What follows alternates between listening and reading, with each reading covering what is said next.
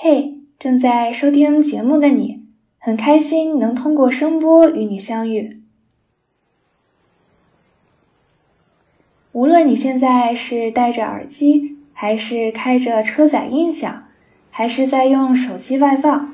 都想提醒你注意今天还有接下来的每一天，你听音频时的音量还有时长。据世界卫生组织统计，全球有超过十五亿的人听力受损，到二零三零年，这一数字将增至二十五亿。坏消息是，大多数的听力损伤并不可逆，但也有好消息，这其中有一半的损伤可以预防和避免。我们的听力正在被谁偷走？哪些好习惯能保护我们的听力？本期嘉宾是来自美国芝加哥大学医学院的一名听力治疗康复师，他将和我们分享他在平日看诊时遇到的那些常见病例和棘手问题。除了耳鼻喉科医生，还有助听器厂商，听力治疗师为什么还会和肿瘤病人、甚至军方还有政府打交道？作为一名民乐团成员。嘉宾又是如何在锣鼓和唢呐齐鸣时保护好他自己的耳朵的？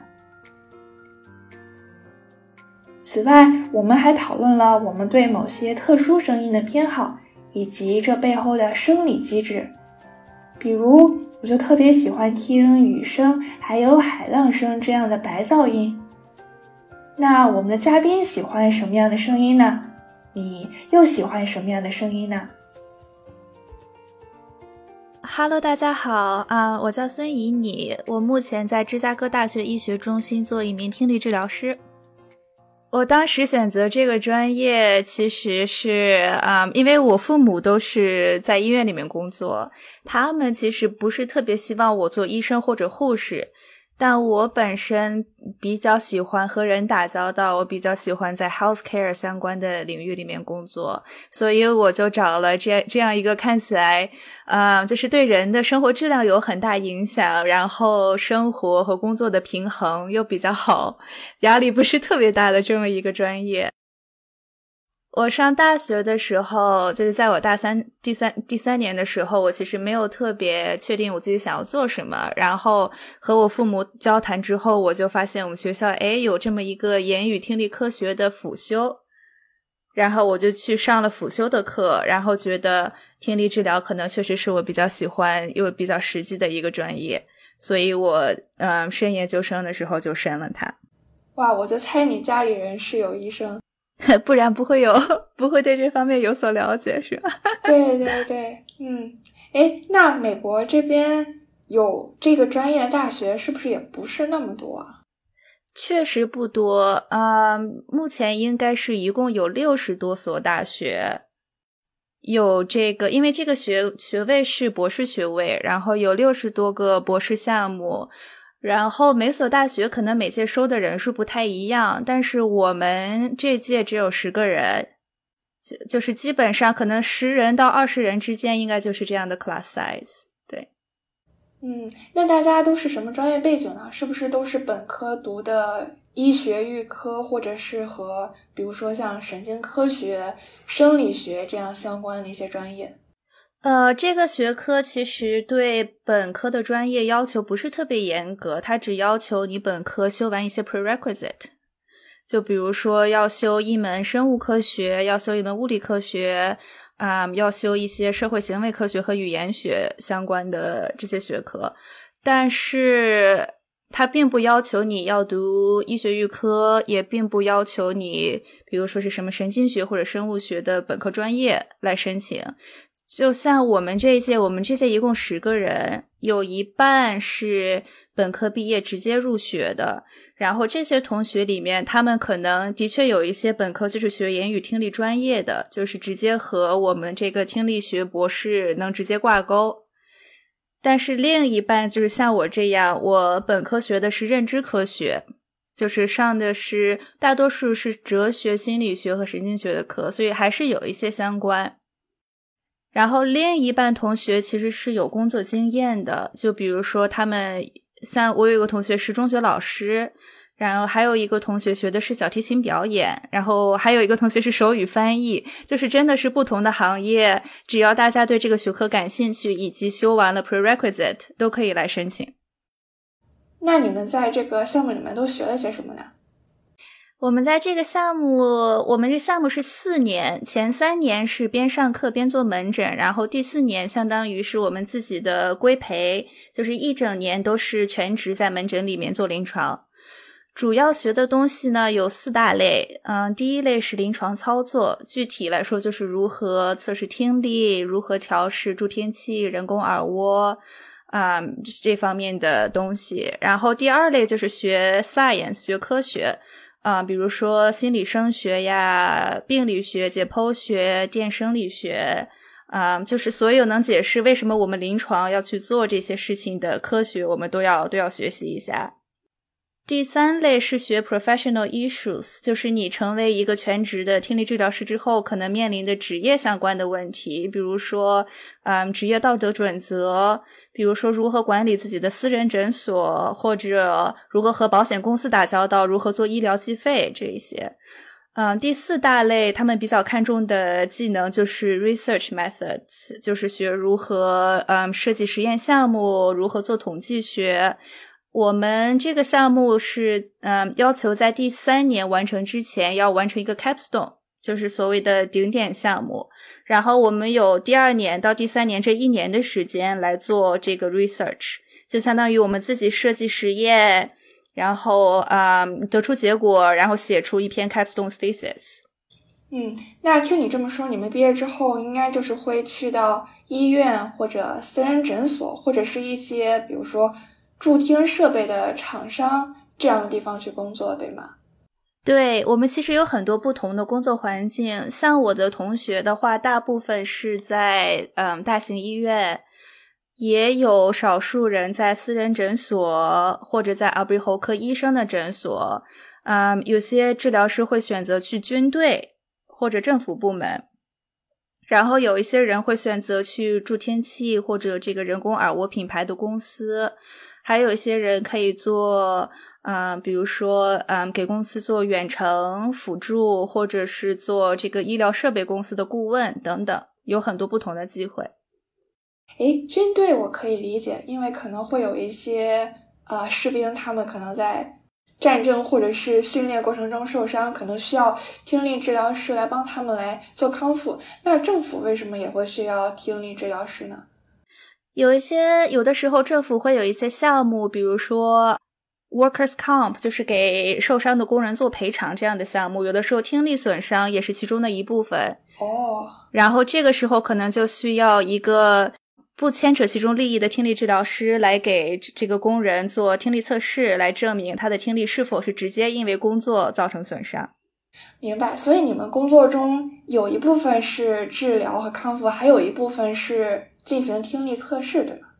对，其实听力测试是治疗和康复的重要前提，因为我们必须通过测试知道这个病人的听力状况到底是怎么样的，然后才能进行下一步的康复计划。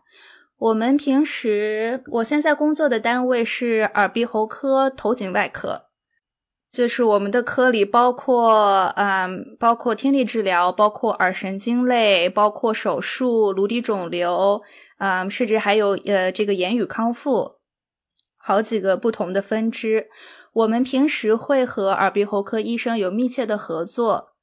因为他们不管是做嗯听力相关的疾病，还是前庭或者眩晕相关疾病的诊断，都需要我们来做听力测试。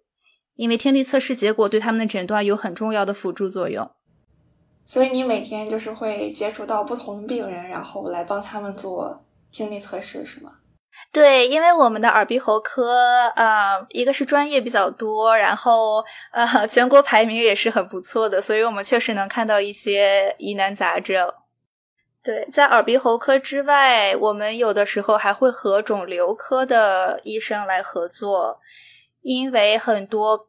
他们用到的抗癌药物，比如说 cisplatin，中文应该叫顺铂，啊，很多这样的药物是有耳毒性的，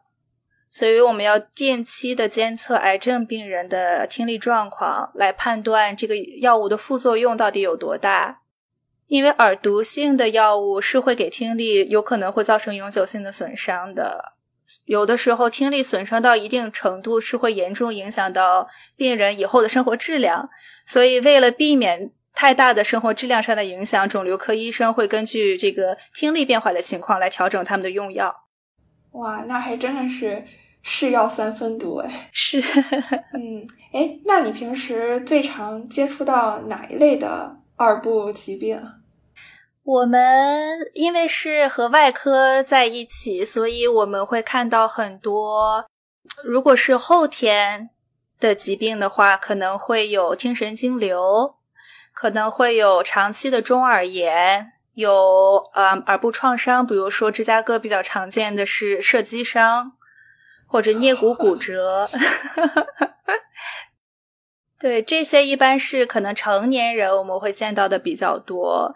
如果是儿童的话，嗯，基因变异，嗯，先天的耳部畸形，或者嗯，在孕期感染的病毒，比如说巨细胞病毒或者脑膜炎，这些是嗯儿科听力治疗事件的比较多的病例。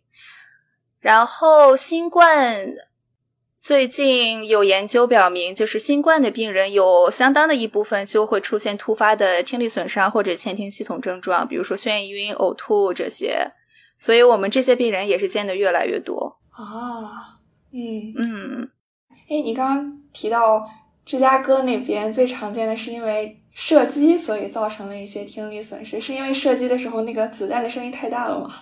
有，对，这是其中一个原因。再一个原因就是射击的。嗯，直接击伤哦，就比如说这个子弹穿过了一边脸颊，天呐，或者说，对我们有见到，基本上每周能见到几个。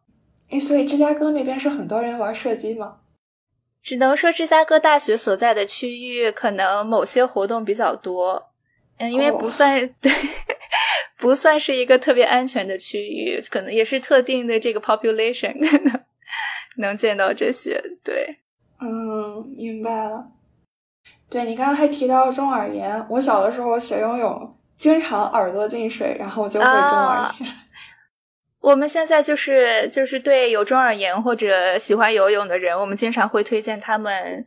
呃，来做一个 swim plug，就是一种定制的定制的耳塞，就是一般是 silicone。所制的耳塞，然后就是你游泳的时候把它放到耳朵里，这样水就不会进去。对我们小孩儿和成人都有用这个耳塞的。我我小的时候经常是不想游泳，我就假装我的中耳炎还没有好，因为当时中耳炎就不光会呃不光会听不太到东西，而且会造成一些晕眩呀，然后头疼这样的症状，所以当时其实还挺困扰的。对。那你小的时候有在耳朵里面放那种平衡耳压的 tube 吗？没有，我就是使劲把我那个泳帽往下拉，想让它盖住我的耳朵，非常朴素的保护方法，好用就行。对对，嗯，哎，那你平时会经常见到耳鸣的病人吗？因为我上网查资料的时候，发现很多人都会有这样的一些症状，然后就会去看医生。对耳鸣的病人其实非常非常的多，有一部分耳鸣是因为，嗯，它相当于听力损伤的一个副作用，就是相当于你的大脑觉察到你在缺失一部分的信号，所以它会，呃，就是制造这么一个反馈给你，说，哦，我听不到，所以我就要反馈给你一个声音。然后这样的病人其实是比较容易治疗的，因为大部分都是他们都是可以戴助听器，然后戴助听器呢就会缓解这个耳鸣。其实更复杂一点的是，如果病人有正常听力，那我们只能更多的依靠就是心理咨询方面的办法，基本上就是跟他们解释为什么会有耳鸣。因为耳鸣是它不仅说是就是耳部系统产生的一个现象，它其实受外部各种因素的影响。比如说你这段时间压力特别大，你睡眠不好，或者你有血管系统相关的疾病。所以，我们时不时，尤其是在期中和期末的时候，会看到这个芝加哥大学年轻的学生，大家都是正常听力，但是就是有些人会因为有耳鸣来到我们这边，来到我们这边耳鼻喉科门诊看病。所以，这是所谓的神经性耳鸣吗？是的。其实，耳鸣具体的诱发机制还是嗯，处于一个不太确定的状态，就是并没有科研能够准确的。定位耳鸣到底是从哪里发出的？嗯，哎，那在你看的这些疑难杂症里面，有没有让你印象特别深刻的一个？呃，是有的。我觉得对听力治疗师来说，就是诊断其实还是算相对容易的一个方面，因为并不是说我们很少能见到一个病人的听力情况非常非常复杂，然后让我们觉得我们助听器或者人工耳蜗都帮不了这个病人。我觉得更复杂的时候，其实是就是康复方面，我们要帮这个病人去实现他们的目标，就是他们为什么要戴助听器？因为他们想恢复，呃，you know 以前的生活方式，他们想要和人更多的交流，可以去去图书馆、去餐厅、去各种嘈杂的环境。有的时候，一个病人，不管是他们的自身因素还是外部因素影响，就会阻止他们去实现这个目标。比如说，我同事的一个病人，这个病人非常特殊，这是我见到的唯一一个。他是之前就是有妄想性人格障碍相关的症状，他是有人工耳蜗的。然后呢？因为现在人工耳蜗你都可以直接连接到你的苹果手机上，你可以直接通过一个一个 A P P 来控制你的耳蜗的音量呀、program 设定呀不同的东西。他就一直会觉得耳蜗里面有人和他说话，就是他经常会听到耳蜗里面的声音在告诉他，就是让他有自杀倾向的这样一种想法。就是这个耳蜗里的声音会非常有诱导性，诱导他去做一些不好的事情。有的时候他又会觉得，因为这个耳蜗和手机是连着的嘛，他又会觉得可能有人就是侵入到他的手机里面，所以才导致他在耳蜗里面听到这些声音。就是所有的这些。就他经经常会，就比如说在没有预约的情况下，他就会直接来到我们的诊所，然后跟我们说啊，我在听，我听到这些声音，或者我有这些这些问题，然后这个就让我们的工作其实非常的难，因为戴人工耳蜗的目的是为了让他恢复正常的交流能力，但是没有想到反而加剧了他这个妄想性人格障碍的症状，所以这种这种情况其实是比较难处理的。我们现在能做的就是，比如说，就是把耳这个耳蜗和手机之间的连接切断，这样我们就可以说啊，这个没有人入侵了你的手机，没有人通过你的手机在控制你的耳蜗。但是到最后的最后，如果这个病人一直有这样的想法，那么我可能只能告诉他，你不要使用你的耳蜗了。那么就相当于他白白的做了这场手术。对，所以就是。这方面的困难，其实有的时候还是比较让人头疼。哇，那真的还是挺复杂的。嗯，对，其实我们平时如果是嗯思考一个病人是不是一个好的嗯耳蜗的 candidate，我们是要考虑他们的精神状态和他们的认知功能的状态的。嗯，明白。哎，你说的这个人工耳蜗，它和助听器有什么不同呢？它的呃差别还是蛮大的。呃，我们平时说，像我们这个耳部系统，它是如何工作的？是我们有耳蜗，然后在网上是听觉神经，然后最上面是听觉中枢。我们一般的听力损伤，永久性的神经性的听力损伤，就是耳蜗或者听听觉神经的功能受损。助听器的原理，它其实就是放大声音。然后同时又通过一些技术手段来减弱你周边环境里的噪声，所以助听器其实是利用你利用病人就是已经还残存的听力，把声音放大，然后这个病人让他更容易的去听到这些声音。我们在判断一个病人是否是可以用助听器或者人工耳蜗的时候，我们看的一个 measurement 叫做言语识别率。助听器适用的人群是言语识别率高的人群，然后这个都是因人而异的，可能你的听你的听力损伤只有中度，但是可能你的言语识别率很低。但有些人可能是重度的听力损伤，但是言语识别率还还非常的非常不错。对，人工耳蜗呢，其实是适用于言语识别率非常低的病人，就是说，即使我们给它佩戴了助听器，它可能听能听到声音，但是声音都是听起来非常失真的，听不清楚。这个时候我们就要用人工耳蜗，因为人工耳蜗是唯一一个能提高言语识别率的这么一个技术。嗯，那如果要戴这个耳蜗的话，就说明要做手术了，是吗？对，这个手术其实不算一个大手术，基本上，比如说你早上进手术室，你下午就可以回家。这个手术呢，其实就是在你耳朵后面开一个切口，然后在你的头骨上钻一个，相当于给这个人工耳蜗钻留这么一个小小的空位置，可以把这个仪器放进去。把这个仪器放进去之后呢，还有电极，然后把电极插到耳蜗里面，然后再把东西全都合上，缝合好。人工耳蜗是植入的这个仪器里面是有一有一个 magnet 的，然后你外侧还要带一个仪器，也是有 magnet 的。然后你带上外侧这个仪器的时候，外侧的仪器里面有呃有麦克风，然后。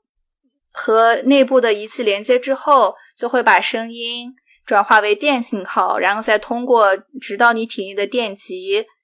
去直接刺激你的听觉神经。对，这就是人工耳蜗的原理。明白。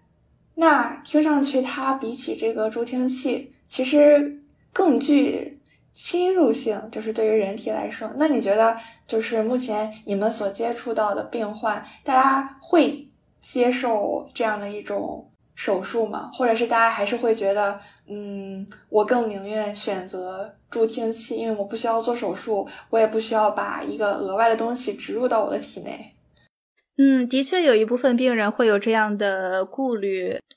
我以前就曾经遇到病人问我说，有些人是，假如说以后要做 MRI，那么就是脑袋里有一个有一块磁铁，会不会影响 MRI 的结果，安不安全？有一些病人就会特别担心，啊，比如说蓝牙长期在体内有这么一个蓝牙仪器，就是对啊身体会不会有影响呀？但其实现在，因为人工耳蜗是第一颗人工耳蜗是一九七二年，这是第一台人工耳蜗的手术，所以发展到现在其实比较成熟，然后也没有也没有呃研究表明长期使用人工耳蜗对人体有什么明显的损害。或者有有任何的损害，所以还是相对来说比较安全、治疗效果又比较好的一种一种技术。尤其是当然，就是如果说这个病人有其他的危险因素，比如说整体身体嗯健康状况不尽人意，或者说年龄比较大了，那么他们可能会选择保守治疗，也就是戴助听器。但大部分时候还是。这个病人是否选择助听器还是人工耳蜗，还是取决于他们的预期，或者是他们以后想要达到什么样的效果。比如说，这个病人他非常的活跃，他还在工作，然后他有家人有朋友，那么可能到某一天助听器就是不能帮他实现所有的他的目标，那我们就是要做人工耳蜗。嗯，然后还有，如果病人有被害妄想症，可能也不太建议使用。人工耳蜗 是不太建议使用的。哎，你之前也提到过，你也在做和人工耳蜗相关的一些研究。那你主要是致力于研究人工耳蜗的哪一方面呢？我们目前来说，其实注重的是收集临床数据，比如说我们之前收集过的数据，嗯，比如说。单侧耳蜗和一侧耳蜗、一侧助听器，然后给病人带来的这种影响是什么样子的？有没有嗯，就是哪一项是更加优越的？比如说，可能呃，研究确实表明，这个病人一侧耳蜗、一侧助听器的时候，他的临床表现就是要比呃只戴一侧耳蜗的病人要好。再比如说，我们还尝试过，嗯，就是现在的人工耳蜗，他们都会呃配有一些 accessories，比如说会有呃远程麦克风，就是你这个你的 speaker 可以把这个麦克风别在你的衣服上，然后你的声音就可以通过蓝牙直接传到就是这个人的耳蜗里面。对，那么是我有一些实验就会看，假如说是在如果是孩子的话，如果是儿童佩戴。耳蜗或者助听器，他们使用这种远程麦克风，然后在在 classroom 在教室里面，他们的表现会怎样？我们是推荐他们使用麦克风，还是不推荐他们使用麦克风？就是类似这样的研究会有很多。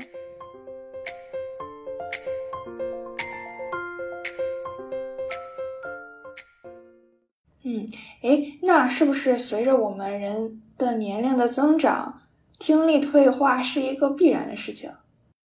我不敢说是必然，嗯，其实怎么说呢？因为听力退化，尤其是衰老引起的听力退化，一方面是你的器官自然的衰老，另一方面是在你的人生长河中，你会啊暴露在很多危险因素之下，比如说噪声，比如说有耳毒性的药物，啊，有一些甚至还有一些基因不同的基因型，它们可以决定。在同等，比如说在同等的这个噪声暴露之下，有些人他们听力就更容易受损，但有一些人就不是那么容易受损。就确实听力损伤很难说是某一个单一的因素造成的，一般都是好几个因素同时造成。嗯，哎，那我们生活中有没有一些环境噪音是其实危害很大，但是我们经常会不自知的？非常常见的一个就是戴耳机，耳机的音量和 用耳机的时长都是大家需要注意的。对，这是我见到的最最常见的。然后还有一个是，嗯，有一些声音比较大的爱好，或者是，嗯，就是声音比较大的家务，比如说你，嗯，在割草机上。在外面修理草坪，这个时候比较安全的做法是戴一副耳塞，因为割草机的声音是非常大的。再比如说过节过年的时候放烟花爆竹，声音是非常大的，需要戴耳塞。还有是不是如果如果爱蹦迪的话？对，爱蹦迪的、爱去看 听音乐会的，其实都要注意，都要注意。然后还有可能就在美国这边比较独特的爱好，就是如果你喜欢打猎，或者你喜欢嗯去去去 gun range 里面打枪，当然现在专业的地方都会给你提供耳塞或者 ear muff，但就这种情况下，就是噪声的分贝其实是高到危险的程度，就一定要一定要保护听力。我非常我非常高兴你提到这个去音乐会，因为嗯，跟大家说去音乐会的时候戴耳塞，其实大家都是非常不情愿的，因为戴了耳塞，音乐会就非常的不好听。嗯，其实有一种嗯高保真耳塞，美国这边就叫 musicians earplugs，就是音乐家耳塞。嗯，这种为什么高保真呢？就是一般的那种海绵性的耳塞，它的 attenuation 就是它对声音的削弱能力，就是对不同频率的声音是不一样的。一般的耳塞它会削弱更多的高频率的声音，所以你如果戴着耳塞去听音乐的话，就是音乐会听起来不仅声音小，而且非常失真，就没有了那种音乐的本身的张力或者音色。但是高保真的这个音乐家耳塞呢，它是一个 flat attenuation，就是它在不同的频率，它的削弱的分贝其实是差不多的，所以听上去就好像你在手机上听音乐，就好像你只是把音量调小了一点而已，就听起来不会失真。所以很多嗯 professional musicians 他们会选择戴这个，因为他们可能每天。呃，十个小时甚至更多的暴露在大分贝的音乐之下。当他们戴高保真的这个耳塞的时候，就能确保他们既能安全的排练，然后又不耽误他们听到各种 cues，或者听到其他人的 perform。啊，哎，你自己就在一个音乐团里，对吧？哦，对的，对的，我现在就在嗯芝加哥大学的昆玉国乐社里面。这个国乐社是我和几位同学在今年年初成立，然后现在的常规社员应该是大约十个人左右。那你们乐团里面哪一种乐器它的声最大？呃，唢呐。啊。那那个吹唢呐的同学，他有用这个高保真的耳塞吗？我是给他推荐了的。他其实前段时间有跟我说，说有的时候听声音听不清，或者因为我们有的时候排练也会发现，就是我们叫他的名字他没反应。所以我觉得这种情况可能还是需要首先查一下听力，看看到底有没有损伤，然后再一个，嗯，就是。不管是买买一份这个非定制的这个高保真耳塞，或者是定制这个耳塞，我觉得都会都会很有帮助。因为他一开始他的顾虑也是怕听不到其他乐器的声音。嗯，哎，那你弹的是哪一个乐器？我呃主要是拉二胡，然后我稍微会弹一点点中阮，但是我们社乐社里面有一位弹中阮非好非常好的同学，所以我基本 不在他面前献丑。哎，那你们会经常在大学里面表演吗？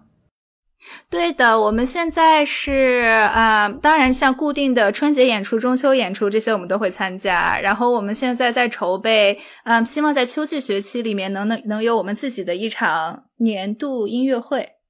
对，这是我们现在在筹备的筹备的一个活动。不错不错，祝一切顺利。啊，谢谢。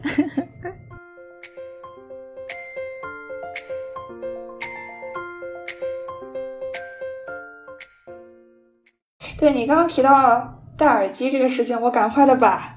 我耳机音量调小了一些。对，哎，我想知道有没有一些就是这样的原则，因为我在网上看到了有一些呃耳部专家，他们有提到一个六零六零的原则，说呃耳机的音量最好控制在这个最大音量的百分之六十，然后每次收听。音乐或者是音频的时候，这个时间最好也控制在六十分钟以内。所以这是一个你们耳部专家比较推荐的一个原则吗？对，其实我的原则可能比他们还要再保守一些。我觉得听的时间一个小时是可以的，但是我会控制在音量的百分之五十及以下。那除了这个分贝，还有这个收听时长，还有没有哪一些好的习惯能让我们更好的保护好我们自己的耳朵和听力？嗯，然后其他的可以做的就是保持耳部的健康和卫生，比如，嗯，可能在国内，其实在美国这边也非常非常常见，就是大家有的时候喜欢用那种 Q-tip，对，喜欢用那种呃小棉花或者小棉球去清理耳朵，就是其实这是比较，呃，一个是比较危险，因为你可能会戳到你的耳膜，然后再一个就是。其实用 Q-tip 它并不能有效的清理你的耳朵，它只会把啊你的 ear wax 越越推越深，对，所以这个是非常非常不推荐的。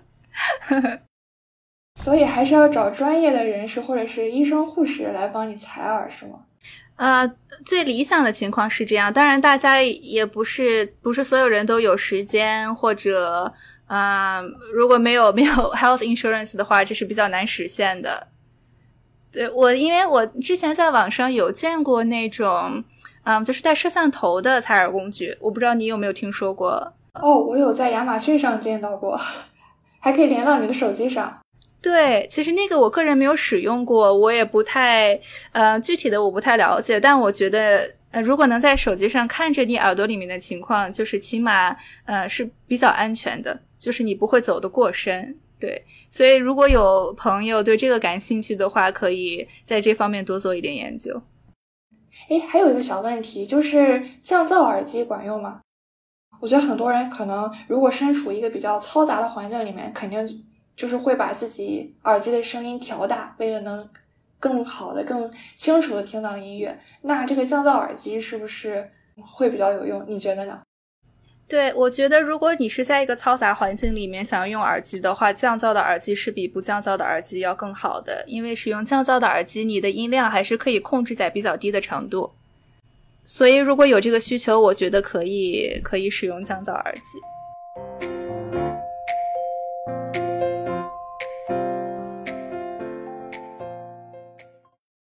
你有没有看今年的奥斯卡最佳影片《监听女孩》？我有看，我看了两遍。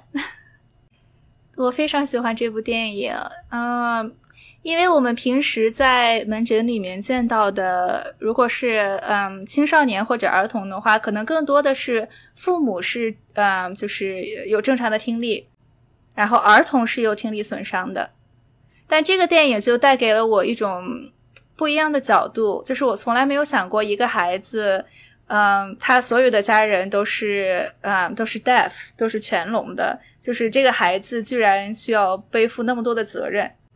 我觉得是，嗯，对我来说还是蛮震撼的。我自己最喜欢的片段其实是，就是呃，Ruby 的爸爸妈妈去看他演出的时候，就是我们可以看到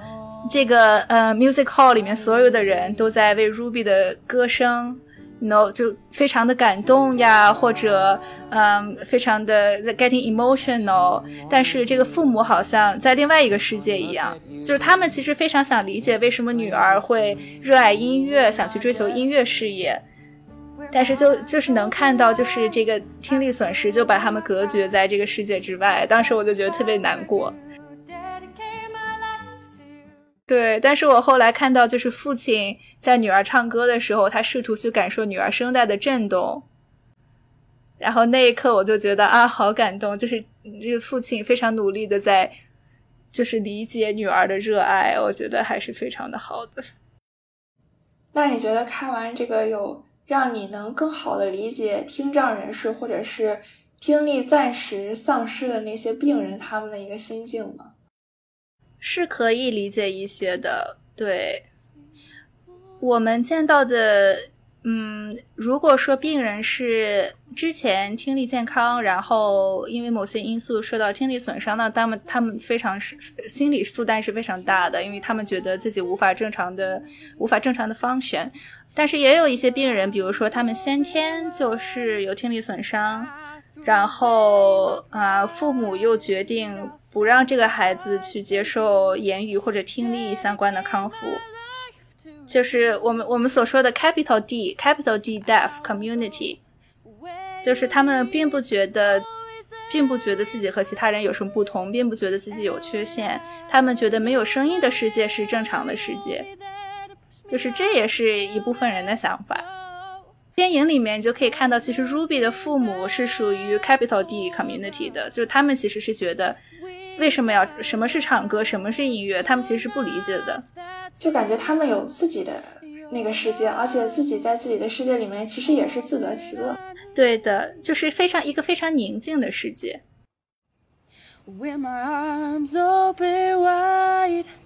I threw away my pride. I'll sacrifice for you, dedicate my life to you. 那最后还想问你一个问题：作为一个对听力非常有研究的人，你自己对声音有什么偏好吗？你有没有特别喜欢的某一类的声音，或者是音乐，或者是歌手，或者是任何音频形式的内容？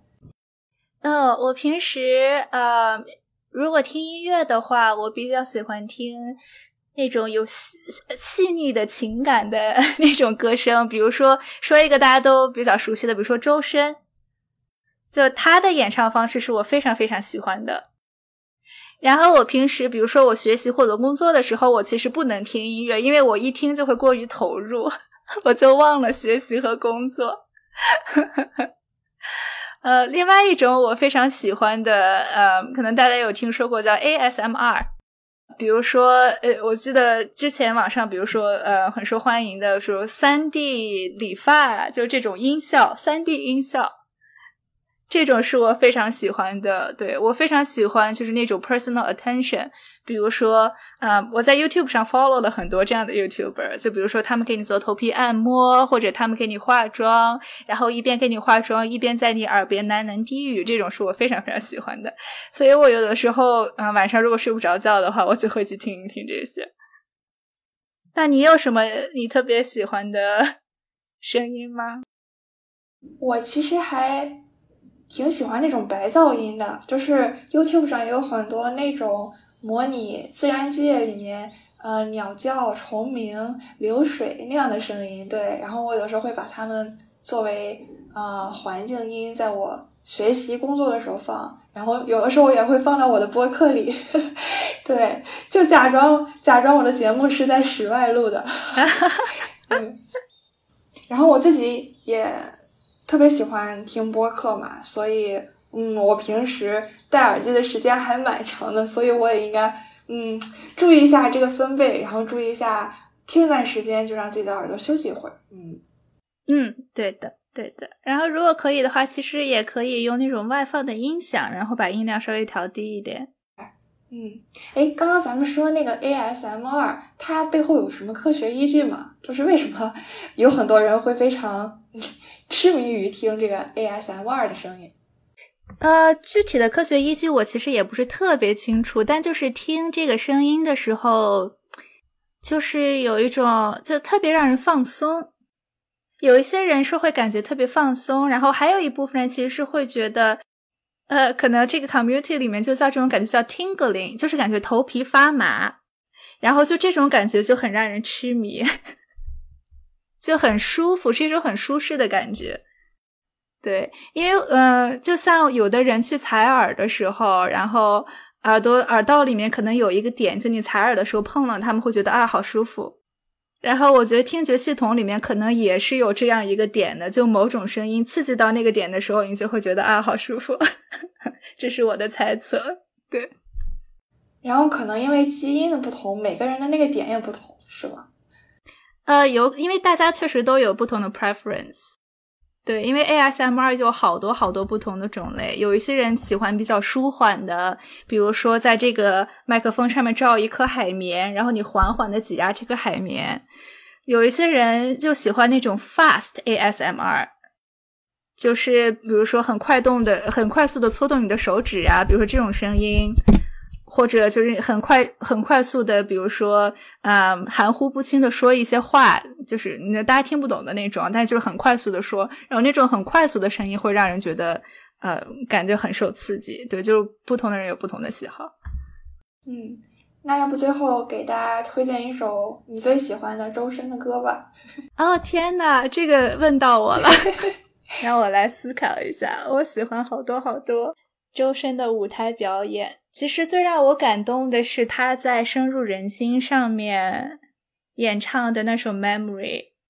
就是音乐剧《猫》里面的那首《Memory》，然后他他翻唱的版本，非常的感人。嗯，对，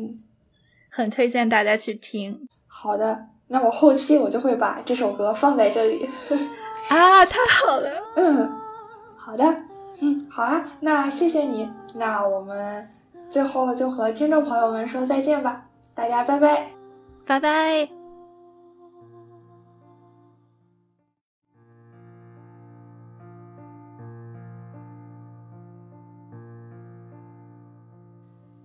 好啦，这就是本期节目。想要认识更多斜杠青年，欢迎你在小宇宙、喜马拉雅、苹果播客等平台订阅关注斜杠青年研究所，也欢迎你把这档节目推荐给你的朋友。